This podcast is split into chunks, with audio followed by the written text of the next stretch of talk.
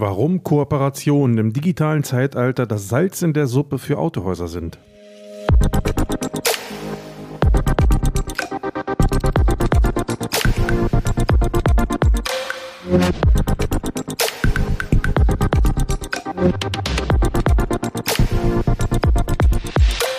Willkommen zurück hier beim Autokontext Podcast. Mein Name ist Derek Finke. Hi. Also, die nächste Folge steht an. Diesmal geht es um Kooperationen, Kooperationen von Autohäusern untereinander. Warum? Um einfach auch Challenges, Herausforderungen gemeinsam meistern zu können. Es gibt immer wieder die Situation, auch im digitalen Bereich, dass Autohäuser sagen, Mensch, ich würde das und das und das gern tun, aber ich habe dafür vielleicht weder die finanziellen Mittel noch die Manpower, die das Ganze braucht, um solche Projekte in irgendeiner Form auch ins Leben zu rufen oder auch nachher umzusetzen. Und ich glaube, das macht Sinn, dass sich Autohäuser bei solchen Themen durchaus zusammentun und bei der Gelegenheit dann einfach Dinge gemeinsam machen. Das heißt nicht, dass man auf Dauer äh, miteinander verheiratet ist oder auf Gedeih und Verderb sich gegenseitig ausliefert, sondern sondern am Ende geht es darum, man kann sowas projektbezogen machen, man kann sowas aber auch grundsätzlicher anlegen. Da gibt es ganz verschiedene Modelle. Was es da so gibt, worauf man dabei so achten sollte, welche Themen sich auch für so eine Kooperation vielleicht eignen, das habe ich letzte Woche Freitag am 22. Oktober in einem äh, Livestream äh, wieder mal verhackstückt. Den hatte ich ausgestrahlt auf LinkedIn, auf, äh, auf YouTube und auf Facebook. Und die Audiospur dieses Livestreams habe ich ein bisschen zurechtgeschnitten, weil da so ein paar Lücken drin waren, technischer Natur. Und und die habe ich dir hier als Audio-Podcast praktisch wieder hinten dran gehängt, so dass auch du, der du vielleicht nicht dabei gewesen bist bei den Livestreams, dann dir das Ganze hier dann eben per Audio anhören kannst. Ich hatte für diesen, äh, für diesen Livestream keine Präsentation. Ich hatte ein paar Stichpunkte auf dem Zettel hier, aber ich habe jetzt auch in dieser, in diesem Livestream keine Präsentation, keine Charts oder irgendwas anderes gezeigt. Also insofern, ob du es hörst und siehst oder eben nur hörst, dir geht dadurch nichts verloren. Ne? Das wollte ich dann nochmal sagen. Ansonsten, falls du sagst, Mensch, ich würde das auch gerne nochmal sehen, auch kein Thema. Auf LinkedIn LinkedIn, auf Facebook weiß ich es nicht genau, aber auch auf YouTube zum Beispiel, in meinem Kanal bei Derek Finke, da findest du das auf jeden Fall unter Auto-Kontext Livestreams. Da ist das sozusagen abgelegt und bleibt da auch. Also insofern kann man sich das auch jederzeit über diesen Weg an, äh, an, ansehen oder anhören. Jetzt bist du aber hier, das finde ich schon mal gut. Also hör einfach rein. Ich melde mich ganz hinten am Schluss nochmal. Ich sage jetzt schon mal viel Spaß. Herzlich willkommen zum nächsten Livestream hier bei LinkedIn, hier bei YouTube und hier bei Facebook. Mein Name ist Derek Finke, der ein oder andere kennt mich. Ich bin Autohausberater, ich begleite Autohäuser, im Wesentlichen Autohäuser auf dem Weg in der Digitalisierung. Ähm, habe da viel mit Menschen zu tun, aber auch mit Technik, mache Projektmanagement, mache Beratung, zum Beispiel rund um Strategiefragen bin aber auch dabei, wenn es darum geht, Workshops zu machen mit Mitarbeitern, wo es darum geht, am Mindset zu arbeiten. Ist also auch so ein bisschen eine Coaching-Tätigkeit. Ist also sehr breit gefächert, was wir hier treiben. Und in diesem Sinne habe ich heute mal ein Thema mitgebracht, das nennt sich ähm, Autohaus Zukunft mit Kooperation meistern. Was ist da gemeint? Was verbirgt sich dahinter? Wie haben wir das Ganze hier aufgesetzt? Also im Grunde ist es ja so, Digitalisierung, insbesondere aber auch all die anderen Themen in so einem Autohaus, sind aus meiner Sicht, für die Zukunft gesehen jedenfalls, kaum allein zu meistern. Jetzt könnte man sagen, okay, wir sind eine große Handelsgruppe, wir haben da alle Ressourcen. Ja, ich denke, da bist du schon in der Richtung relativ gut aufgestellt, weil eben viele Ressourcen, sowohl menschlich, finanziell, aber auch organisatorisch ganz gut vorhanden sind. Ähm, das ist das eine. Jetzt stell dir die Situation vor, du hast vielleicht ein einzelnes Autohaus oder eine kleine Autohausgruppe mit drei, vier, fünf Standorten. Da sieht das dann schon anders aus. Und äh, die Frage ist einfach, wie kann ich diese ganzen, vor allen Dingen ja auch digitalen Herausforderungen managen? Wie kann ich sie auch annehmen äh, als kleineres Autohaus? um, ähm, ja, um dem Ganzen gewachsen zu sein, um das Ganze dann in irgendeiner Form natürlich auch mit begleiten zu können. Und mein Ansatz ist das Thema Kooperation. Ich glaube, da gibt es ja schon einige Beispiele. Es gibt aber auch Ansätze, wie man das für die Zukunft machen kann. Ich möchte jetzt darauf heute hier mal eingehen, denn äh, ich glaube, der ein oder andere fragt sich vielleicht, ja Gott, wie kann man sowas machen? Und ähm, ich fange mal an mit Beispielen aus der Vergangenheit, mit Kooperationsbeispielen von Autohäusern aus der Vergangenheit. Was gab es damals? Ich ähm, denke, es gab auf jeden Fall immer schon das Thema Lakaze, das wird der ein oder andere kennen, ja, Lack, äh, äh, Karosserie- und Lackierzentrum oder Lackier- und Karosseriezentrum. Das heißt, da haben sich Autohäuser in einer Region zusammengetan und haben gemeinsam, wenn man so will, eine Karosseriewerkstatt mit Lackiererei aufgebaut, die sie dann selbst gemeinsam wiederum auch mit äh, Auslastung gefüllt haben. Das war zum Beispiel eine klassische Kooperation von Autohäusern. Man hat also versucht, ähm, ein Thema aufzugreifen, was für einen selbst vielleicht eine Nummer zu groß war oder äh, schlichtweg dafür gesorgt hätte, dass man es betriebswirtschaftlich allein nicht betreiben kann und hat sich Partner gesucht, mit denen man es gemeinsam getan hat. Also nicht mehr und nicht weniger. Oder ein anderes Beispiel, vielleicht ein bisschen höher gegriffen ähm, oder ein bisschen weiter und größer gegriffen in dem Fall, ähm, das Thema händlereigene Autovermieter. Auch da gibt es einige Beispiele aus der Vergangenheit, meistens initiiert von Händlerverbänden. Also deswegen meine ich, das ist schon eine Nummer größer, weil eben oftmals eben auch bundesweit tätig. Beispiel Opel Rent, Euromobil, wie sie alle hießen oder auch immer noch heißen. Und ähm, auch da ist nichts weiter dahinter als Kooperation. Ja? In dem Fall verbandsorganisiert, aber am Ende ist das Kooperation. Man beauftragt sozusagen einen, ein Unternehmen, an dem man vielleicht entweder mittelbar oder unmittelbar beteiligt ist, damit bestimmte Tätigkeiten äh, ähm, äh, ja, ja, zu übernehmen, die einem dann selber wiederum als Vorteil zugute fallen. Werkzeugverleih ist auch so ein Thema. Ja, ich kenne sowas auch, dass einige Werkstätten, einige Autohäuser in bestimmten Regionen einfach sagen: Hey, du schaffst dir das Spezialwerkzeug an und du das und ich das. Und immer dann, wenn wir das eine oder andere brauchen, dann tauschen wir das untereinander. Das machen teilweise Werkstätten untereinander oder kleinere regionale äh, Gruppen. Die machen das sowieso.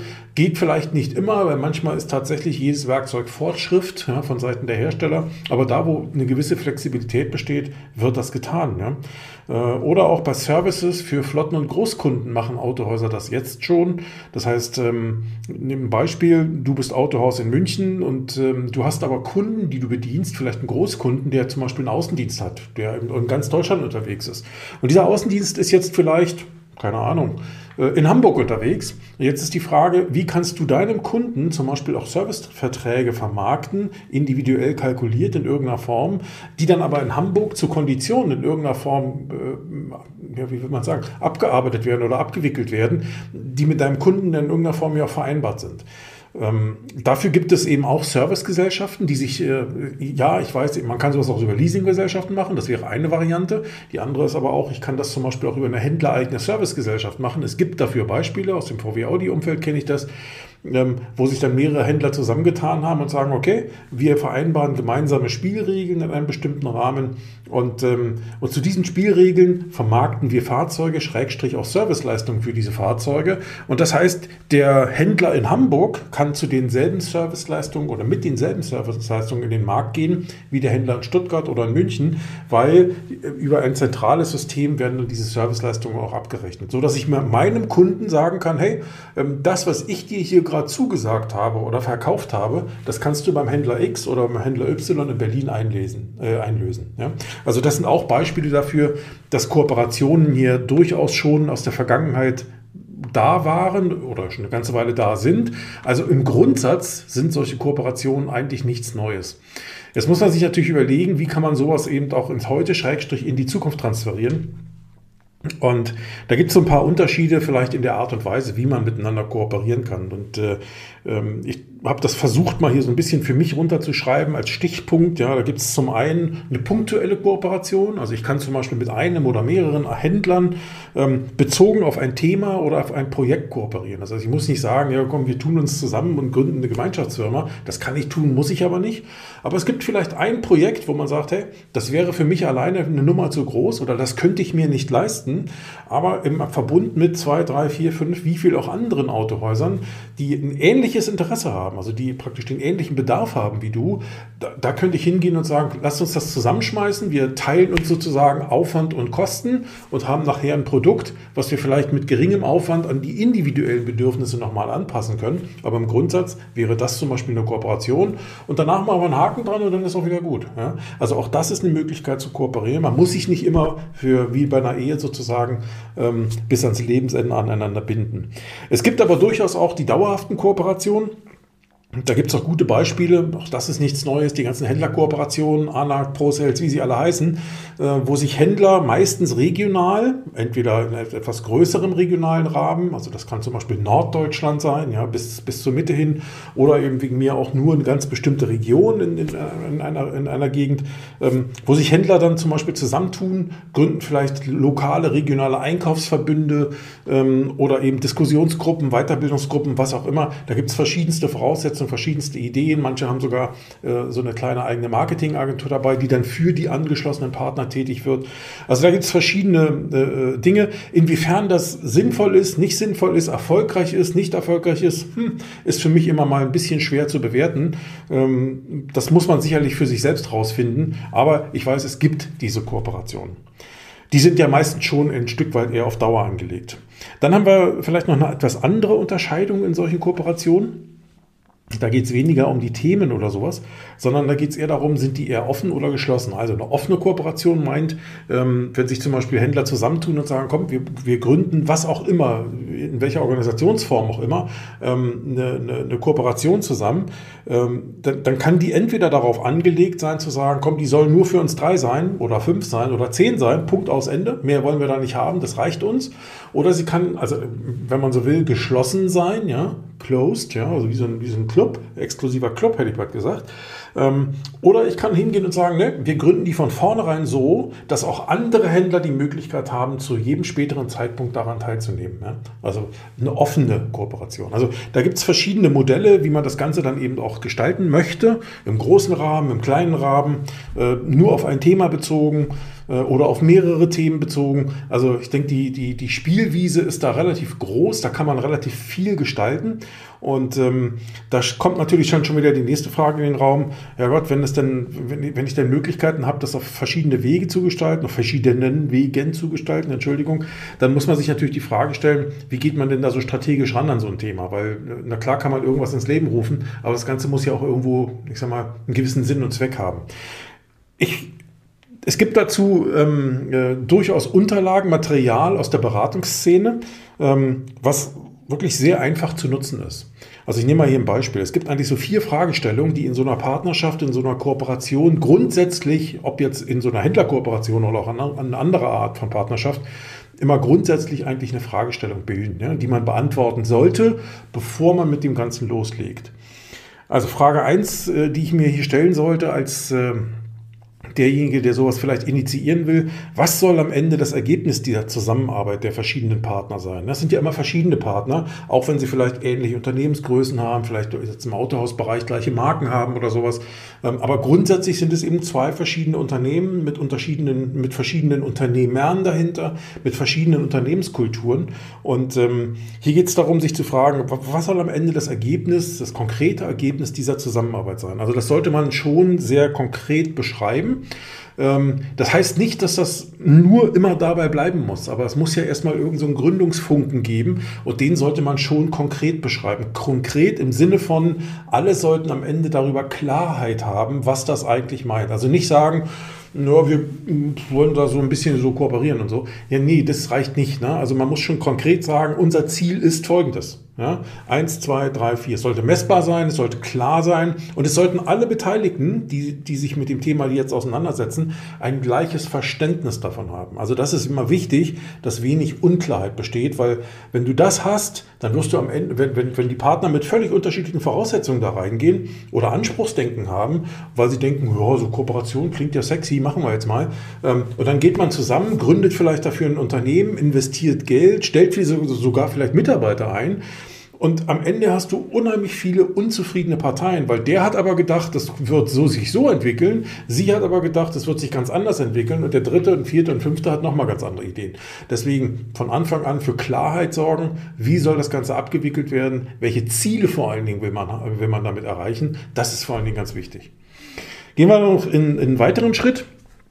Also der nächste Punkt, die nächste Frage, die man beantworten sollte, welche Kompetenzen oder Ressourcen bringen die Partner, die verschiedenen Partner in diese Kooperation mit ein? Wie ich gerade schon habe anklingen lassen, jeder ist ja unterschiedlich. Jedes Unternehmen hat ja eine andere Unternehmenspersönlichkeit, hat besser, hat andere Ressourcen zur Verfügung. Der eine hat vielleicht ein bisschen mehr Geld, der nächste hat mehr Mitarbeiter oder hat Mitarbeiter, die in einer bestimmten Form eben Eigenschaften haben, die die anderen wieder nicht haben. Ja, Dinge, wo man, wo man sich überlegen muss, was ist das eigentlich, was ich als mein Unternehmen bezogen auf das Ziel, was wir in der Kooperation haben, was bringe ich ein? Ja? Und was bringt A ein, B ein, C ein, D ein? E, e, so. Das sollte klar sein, dass man sagen kann, okay, wir haben ja ein Ziel, das ist klar formuliert oder mehrere Ziele, die sind klar formuliert, aber darunter gibt es eben auch die verschiedenen Voraussetzungen, Kompetenzen, Ressourcen, die ich als Unternehmer hier einbringen kann, die auf das Ziel einzahlen. Das ist wichtig. Auch das muss für jeden dieser Teilnehmer an der Kooperation gemacht werden. Die nächste Frage, wie ergänzen oder optimieren sich diese Kompetenzen? das, was ich meinte, ne? jeder ist verschieden, nur jeder ist unterschiedlich. Der eine, nehmen wir ein Beispiel. Der eine bringt vielleicht so, so eine kleine eigene Marketingabteilung mit ein. Oder der eine sagt, Mensch, ich habe hier sogar jemanden bei mir im Unternehmen, der, der, der macht für uns Videos als Beispiel. Ja? Also einen Videografen als Beispiel. So, und jetzt sagen die anderen, Mensch, das wäre doch geil, wenn der für uns alle Videos machen könnte. Du lastest den alleine vielleicht gar nicht aus, stimmt wohl auch, aber der könnte doch zum Beispiel in Personalunion auch für andere äh, Partner in dieser Kooperation tätig werden. Und schon hat man äh, die Möglichkeit zu sagen, hey, ähm, hier gibt es Ergänzung. Ne? Das, der Vorteil ist, ich kann sowas machen, das wäre die Frage 2 gewesen, und ergänze damit die Kompetenzen, die andere ja nicht haben, die Ressourcen.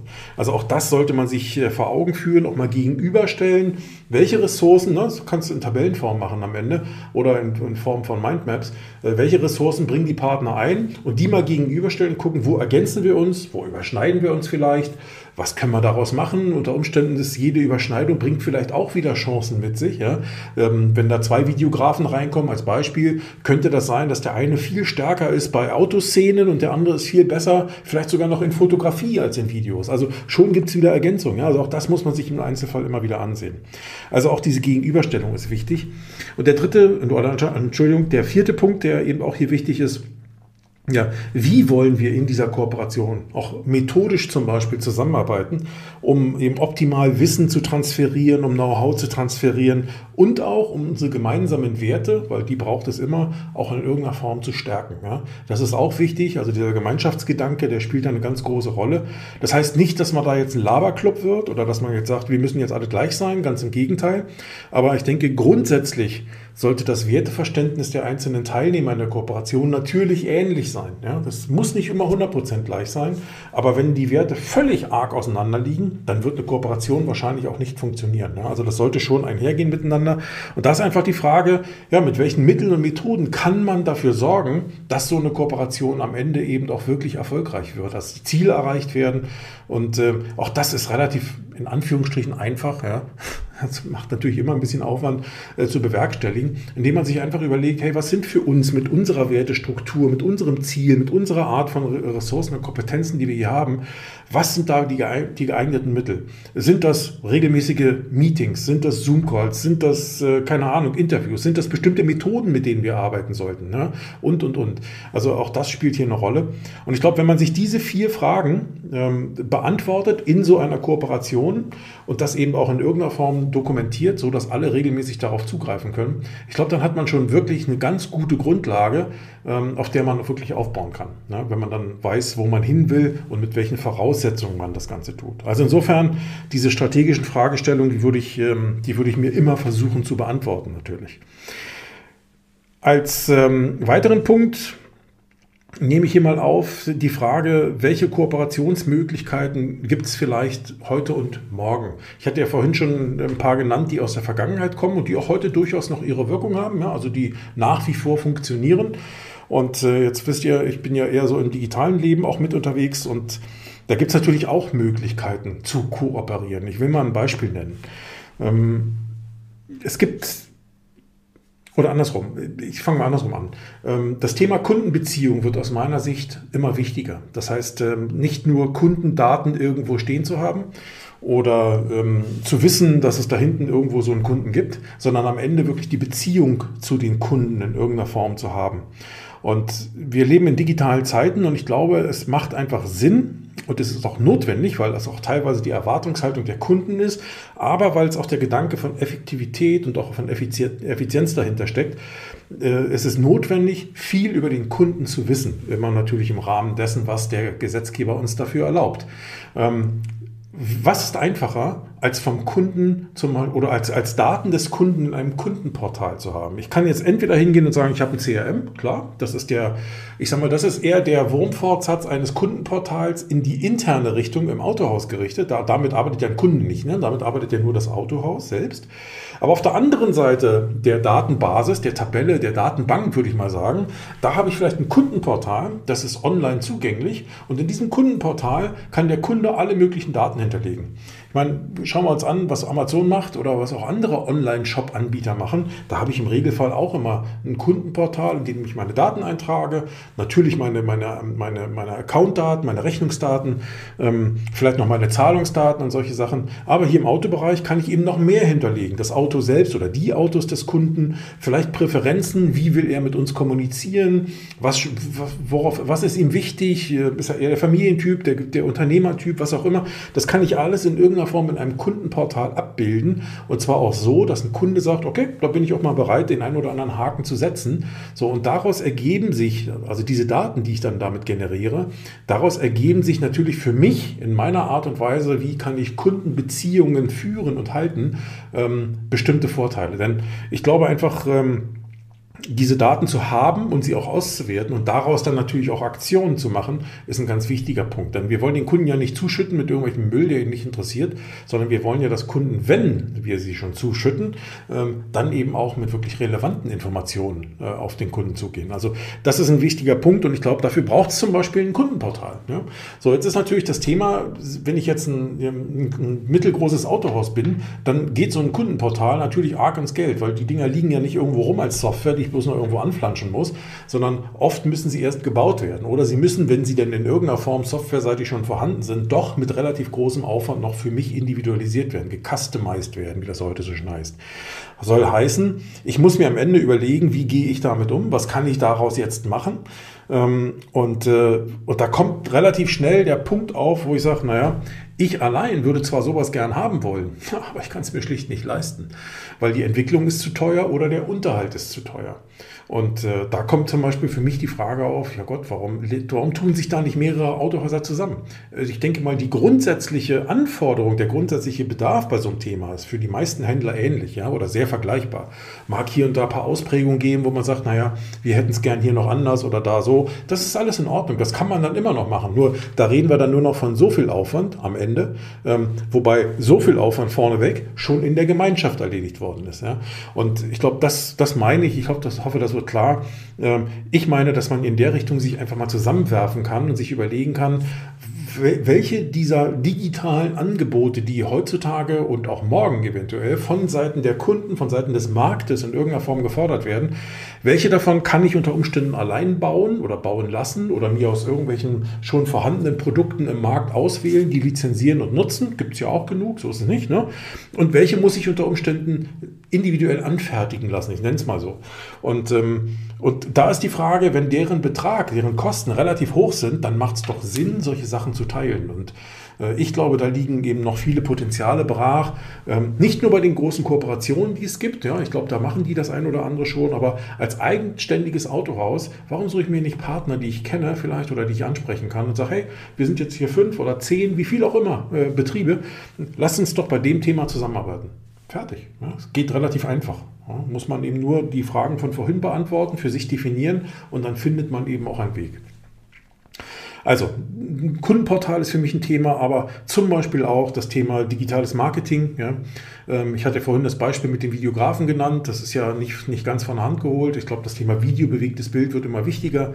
Dann, ähm, aber eben auch andere Bereiche ja, im digitalen Marketing. Ähm, ich kann zum Beispiel Agenturleistungen zentralisiert, ich will nicht sagen einkaufen, aber doch erstellen lassen.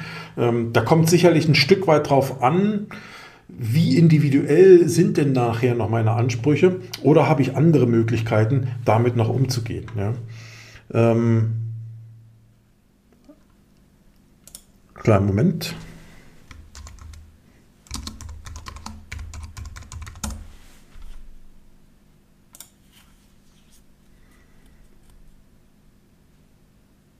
Okay, jetzt können wir weitermachen.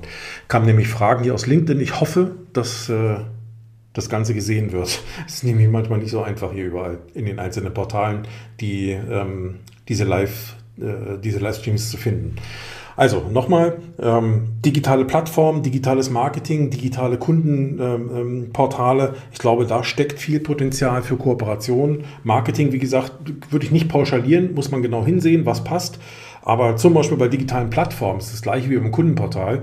Nehmen wir mal das Beispiel, wenn ich hingehe und sage, naja, ich brauche eine neue Webseite oder ähm, äh, ich brauche bestimmte Elemente auf dieser Webseite, zum Beispiel ein Online-Shop, ein E-Commerce-Modul, ich nenne es nur mal so, ja, E-Commerce-Modul, um darauf vorbereitet zu sein, dass Kunden, die eventuell bei mir ein Auto online kaufen wollen, ähm, das dann eben auch irgendwann mal tun können dann wäre das zum Beispiel in Verbindung mit so einem Kundenportal aus meiner Sicht auch ideal, um sowas machen zu lassen. Ich weiß, es gibt dafür Tools im Markt, nur das, was bisher, das, was ich bisher gesehen habe an den fertigen Tools, ja, an fertigen Tools, die es im Markt gibt heutzutage, da muss ich sagen, hm, das weiß, da, da, weiß ich nicht genau, wie das laufen soll. Ja? Also ähm, die sind dann wieder separiert vom, vom restlichen System. Dafür öffnen sich wieder zum Beispiel neue Webseiten. Das ist nicht unbedingt immer userfreundlich. Äh, ich glaube, dass, da muss man auch Wege finden. Ich denke, die Tools werden sich auch weiterentwickeln. Vielleicht ist es dann gar nicht mehr so dramatisch, dass man an der Front sozusagen nicht mehr gemeinsam arbeiten muss. Aber ähm, ansonsten äh, gibt es da schon Möglichkeiten, ja, was zu tun. Ähm, dann habe ich das äh, digitale Plattform, wie gesagt, da kann man noch mehr draus spielen. Ja? Also ein anderes Beispiel wäre für mich zum Beispiel ein Finanzierungsmodul. Ja? Wie, wie kann ich dafür sorgen, gerade wenn Händler vielleicht einer Marke oder eines Marken, na, wie, wie Markenkonglomerat, zum Beispiel Volkswagen-Konzernhändler, die arbeiten immer alle mit der Volkswagen Bank, ja, mit ihrer eigenen Unterabteilung. Aber im Grundsatz, die Schnittstelle, die Technik, die dahinter steht, ist ja praktisch immer die gleiche. So, und da gibt es unter Umständen auch Möglichkeiten, irgendwas gemeinsam zu machen, ja, in der Form.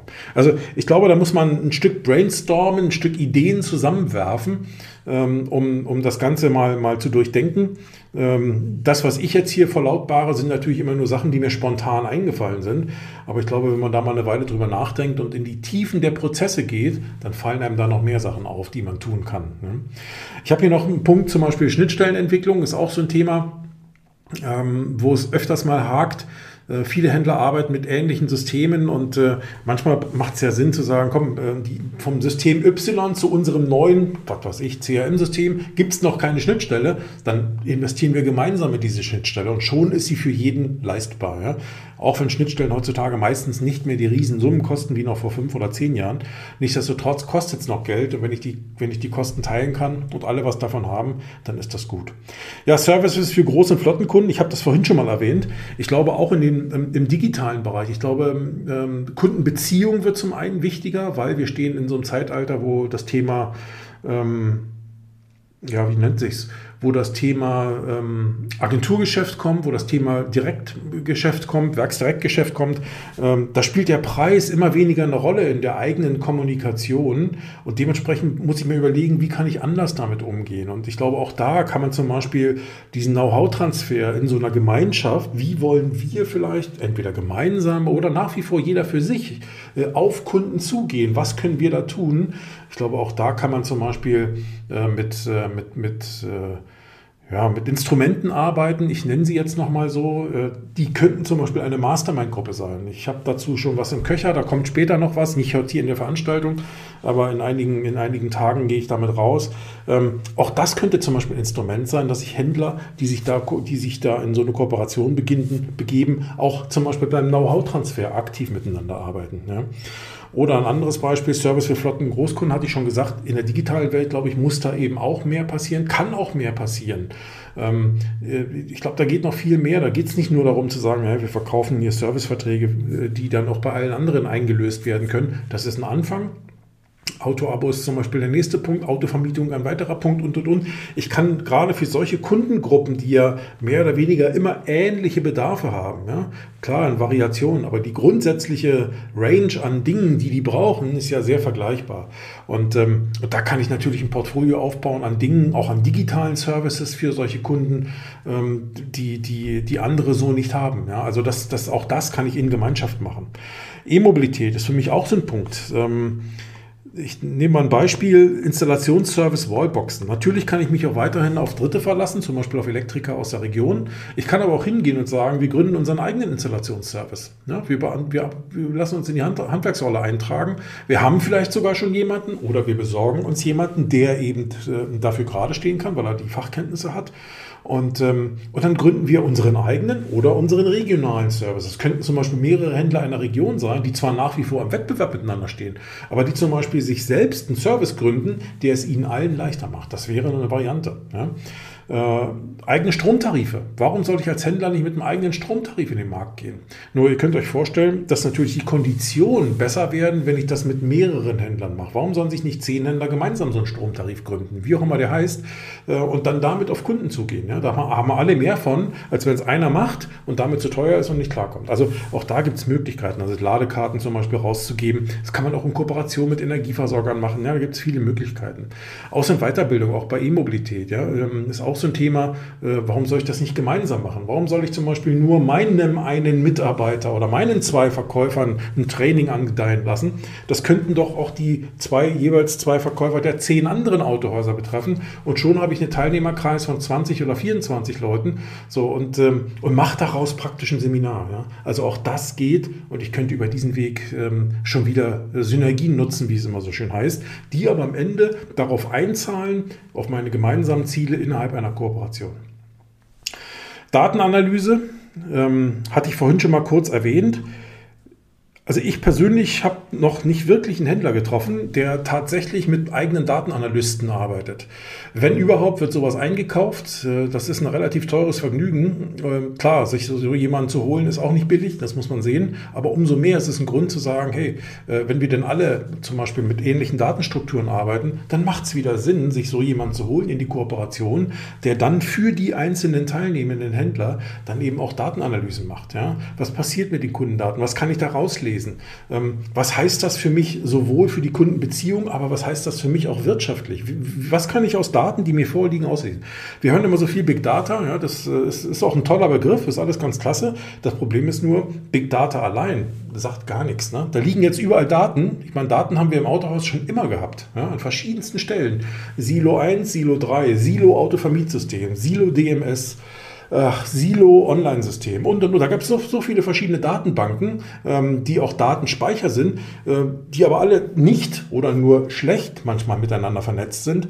Und ähm, das, ich sag mal, da, da, hat niemand was von. Und ich kann zum Beispiel hingehen und sagen, okay, nicht nur, dass ich die Daten vielleicht technisch anders aufbereite, äh, in einer eigenen Datenbank, die mir gehört oder die der Kooperation zum Beispiel gehört, weil sie sie gebaut hat, ähm, die dafür aber sorgt, dass meine Kundendaten und meine Fahrzeugdaten, überhaupt meine wesentlichen Assets, jetzt datentechnisch gesprochen, dass die in meiner eigenen Verwaltung liegen. Die liegen nicht beim DMS-Anbieter, die liegen auch nicht beim Hersteller, sondern die liegen in meiner eigenen Verwaltung. Das heißt, äh, selbst wenn ich das DMS mal wechsle oder der Hersteller wechselt, auch sowas passiert ja, ähm, dann habe ich immer noch meine Kundendaten, die liegen bei mir und ich kann sie am Ende eben auch immer noch weiterverwerten. Und das ist eben auch ein wichtiger Punkt, also auch da eine gewisse Unabhängigkeit zu haben. Äh, das ist aber schon eher ein technischer Punkt. Aber die Datenanalyse, also was sagen mir eigentlich all die ganzen Daten? Was habe ich davon zu wissen, dass ein Kunde jetzt zehnmal bei mir war und einen Durchschnittsumsatz von XY pro Vorgang macht? So, äh, was habe ich davon? Ja? So, und ich glaube, ein Datenanalyst, der kann dir unter Umständen sagen, ja, im Vergleich von verschiedenen Kundengruppen, wenn ich jetzt noch davor setze, zu welcher Art von Zielgruppen, Zielgruppe gehört denn dieser Kunde, kann ich dann wieder anstellen, welche ist die für mich lukrativste Zielgruppe, in welchem Segment, kann mir überlegen, okay, wie oft war der da, wie viel Umsatz macht der, kann Daten hochrechnen, kann ihm dann darauf maßgeschneidert wieder zum Beispiel über das Kundenportal individuelle Marketingangebote machen. Da geht eine ganze Menge und ich glaube, in der Richtung äh, muss man sich bewegen und muss man aktiv sein und Dinge eben tun. Ja? Ähm, das kann ich aber manchmal, je nachdem, wie ich es dann mache, allein tun. Ich kann es aber unter Umständen auch machen, indem ich mich mit anderen zusammentue. Ja. Ja, Know-how-Transfer hatte ich schon gesagt, aus meiner Sicht ein ganz wichtiger Punkt, denn ähm, es geht ja ähm, nicht nur darum zu sagen, oh, wir haben hier eine ganze Menge, sondern es geht ja auch darum, darüber zu sprechen, was kann ich daraus machen. Also wie kann ich das, was ich schon habe, noch optimaler verwerten. Und äh, ich glaube, es macht eben Sinn, dass sich äh, Unternehmer, vor allen Dingen Unternehmer, aber eben auch Führungskräfte in Unternehmen ähm, mehr und mehr miteinander austauschen und zwar auf einem, ich sag mal, auf einem Level und in einer Art und Weise, wo man auch offen miteinander umgehen kann. Es macht wenig Sinn zu sagen, ja, meinem, meinem Händlerkollegen von nebenan, dem kann ich nicht viel erzählen, das ist mein Wettbewerber. Das ist richtig. Ne? Ähm, oder mein ähm, ich bin Unternehmer, meine Frau ist vielleicht auch mit im Betrieb, okay, dann hat sie ein gewisses Verständnis für das, was da passiert, aber nicht jede Herausforderung, die ich als Unternehmer, als Geschäftsführer habe, oder mein Mann, wenn ich die Unternehmerin bin, ja, das kann, ja genau andersrum sein auch, ähm, Denn, äh, denn nicht jede Herausforderung, die, die da ist, ist vom Partner oder kann der Partner verstehen. Dafür bräuchte ich wieder einen, einen, einen Gegenüber, ja, einen Sparringspartner, der vielleicht in ähnlicher Situation ist und mit dem ich aber offen darüber reden kann. Und ich glaube, diesen geschützten Raum, also so einen geschützten Raum zu schaffen, um den, den, den, den Kollegen dann eben auch so eine Möglichkeiten zu geben, auch das kann ich innerhalb von so einer Kooperation machen. Es braucht aus meiner Sicht aber fachliche Begleitung. Ja. Ähm, hallo hier, sowas machen wir. Aber im Grundsatz geht es darum, dass man auch hier Möglichkeiten schafft. Also ähm, es ist vielfältig, ist ein weites Feld, Kooperation. Ne? Vielleicht kann ich das nochmal so zusammenfassen. Ähm, ich glaube, mit ein bisschen Kreativität kann man da einiges entdecken, was aber auch Händlern weiterhilft, äh, die, die Entwicklungen, die wir heute haben, auch wirklich nutzen zu können. Auf der einen Seite und auf der anderen Seite auch zu sagen, hey, die Herausforderung, die der Markt uns stellt oder der, der ja, im Allgemeinen der Markt uns ja stellt mit all seinen Beteiligten, damit können wir umgehen, weil wir in so einer Kooperation, in so einer Gemeinschaft was tun können.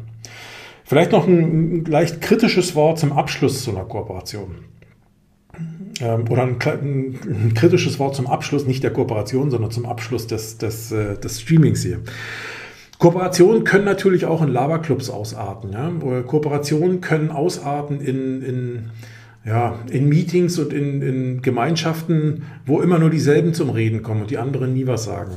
Das ist immer schwierig. Ne? Also das, ähm, du wirst auf, am Ende immer die Situation haben, dass einige vielleicht weil sie redegewandter sind, weil sie extrovertierter sind, äh, mehr im Mittelpunkt stehen und versuchen, ihre Meinung da einzuwerfen. Und andere, die sich da ein bisschen zurückhalten, dann eher die Stillen sind, die nichts sagen. Und ich glaube, da braucht es eben auch Moderation, da braucht es eben auch ähm, ja, Führung im klassischen Sinn, weil auch Unternehmer muss man manchmal führen. Ich weiß, das klingt schwer, das ist auch sicherlich keine leichte Herausforderung, aber es hilft, weil am Ende sollen ja in so einer Kooperation alle etwas davon haben. Und äh, insbesondere die vier Fragen, die ich vorhin hatte, ne? also ähm, sich strategisch mit dem Ansatz auch auseinanderzusetzen, das ist, glaube ich, sehr wichtig. Das müssen alle verinnerlicht haben.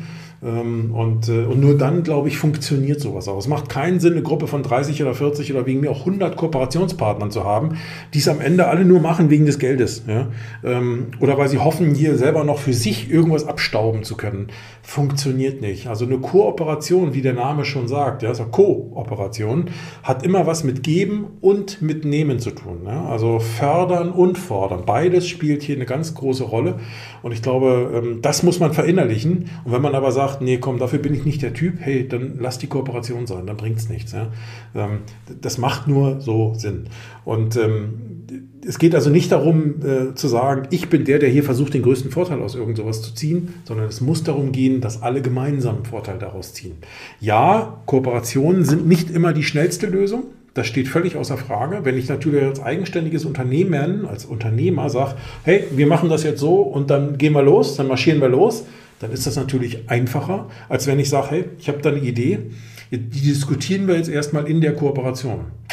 Ist natürlich ein schwieriges Unterfangen, insbesondere in solchen Zeiten, in denen wir heute hier so leben, denn ähm, das macht die Sache nicht einfacher. Ja? Denn äh, Zeit ist ein ganz entscheidender Faktor und den kann ich ja nicht außen vor lassen. Und ich habe schon mehrere Kooperationen begleiten dürfen, gar nicht mal so sehr als Berater, äh, aber ich war teilweise mit engagiert in Projekten und ähm, da kann ich nur sagen, ich habe solche und solche Erfahrungen gemacht. Ne? Ähm, sowohl die einen wie auch die anderen. Äh, und ich glaube, dass die einen manchmal sich was vormachen, wenn sie glauben, die Kooperation funktioniert. Ja, da glaube ich manchmal nicht dran. Und bei anderen glaube ich, hey, das sieht gut aus, was die da machen. Das funktioniert. Und ähm, jetzt kann man hingehen und sagen, hey, wenn ich das aber selber mache, dann bin ich schneller. Ja, aber dann musst du es auch machen. Tun ist die Frage. Wenn du jetzt aber vor einer Frage stehst, wo du sagst, naja, komm, das kann ich ja nicht allein. Also ich kann es nur in Kooperation. Also dann ist aus meiner Sicht die Kooperation der bessere Weg. Und wenn du aber sagst, nee, komm, das kriege ich allein hin, vielleicht sogar schneller und einfacher, okay, dann geh doch voran, dann mach es. Und wenn du belegen kannst, hey, ich habe da was Geiles auf die Straße gebracht, dann kannst du es immer noch in die Kooperation einwerfen und sagen, hey, das ist doch vielleicht für die anderen auch interessant. Ja? Dann hast du sozusagen den Piloten gemacht. Das ist ja auch eine Möglichkeit. Muss man ja nicht bei jedem Thema machen, aber es mag sicherlich Möglichkeiten geben, wo man das so machen kann. Okay. Gut, dann schaue ich jetzt nochmal in die Kommentare, die ihr hier so reichlich schreibt. Alexander Schrader, hi, grüß dich. Du schreibst Hallo Derek und in die Runde. Ja, hallo, moin, hallo Alex. Ähm, Sebastian Reikowski, ich bin auch absolut der Meinung, dass durch Bündelung von Synergien und durch Kooperation tolle Ziele erreicht werden können. Wie sind deine Erfahrungen, Derek, und auch die der Teilnehmer in Bezug auf Kooperation von Autohäusern? Wie seht ihr die Bereitschaft? Mein Eindruck war bisher häufig, dass Autohäuser kein Wissen teilen wollen, vermutlich aus Angst, man könnte einen Konkurrenten befähigen. Ja, Sebastian, hast du völlig recht. Ähm, äh, die, es ist unterschiedlich. Ne? Also es gibt ja diese, diese, diese formalen Kooperationen, die ich vorhin schon genannt habe. Mm, das, also ich sag mal, ich, ich hab, mir will mal nicht namentliche Beispiele nennen, aber es gibt Kooperationen, da weiß ich, das sind ähm, äh, so knapp 30 Betriebe, die arbeiten, das sind alles Familienbetriebe, die arbeiten natürlich anders miteinander als eine Kooperation, die jetzt 200, 300 oder 500 Partner hat. Also die eine ist doch eher unpersönlich, da geht es eher wirklich um reine wirtschaftliche Fakten, ja, würde ich mal sagen, Einkaufsvorteile sichern und und und, aber da ist vielleicht nicht so eine starke emotionale Bindung an dem Thema dran. Und die andere, ähm, die ist kleiner und feiner, vielleicht auch hier und da langsamer und sieht hier auf den ersten Blick vielleicht nicht so professionell aus, weil man ist ja so im Familienunternehmerclub. Aber hey, da geht es genauso professionell zu, nur auf eine völlig andere Art und Weise. Und ich glaube, beides hat seine Berechtigung. Je nach Typus des Unternehmers eines Autohauses bin ich, fühle ich mich vielleicht eher da zu Hause oder eher da. Und ich glaube, da muss jeder seinen Weg finden oder jede Kooperation ihren Weg finden. Es ist, Größe ist zumindest nicht immer ein, ein, ein, äh, ein Maßstab, ja, ein guter Maßstab. Ich denke, es kommt eher auf die Inhalte an und darauf, dass man in der Kooperation tatsächlich was erreicht. Ich hatte ja vorhin diese, diese vier Fragen genannt, diese strategischen Fragestellungen. Und ich glaube, die sollte so eine Kooperation immer stellen, damit alle wirklich ein gleiches Verständnis von dem haben, worum es da geht. Wichtig ist aber, es darf tatsächlich nichts zerredet werden, sondern es muss am Ende auch zu Entscheidungen kommen. Das ist ganz wichtig. Und da, glaube ich, liegt die große Krux bei so Kooperationen. Denn ähm, wenn ich einen Kreis habe von, weiß ich nicht, zehn Autohäusern zum Beispiel, die vielleicht bundesweit verstreut sind, aber trotzdem miteinander arbeiten, ich glaube, dann geht das noch leichter, als wenn ich 30 oder 50 oder 100 habe und die irgendwie auf einen gemeinsamen Nenner kriegen muss. Ne? Äh, das ist ein schwieriges Unterfangen, das glaube ich gern.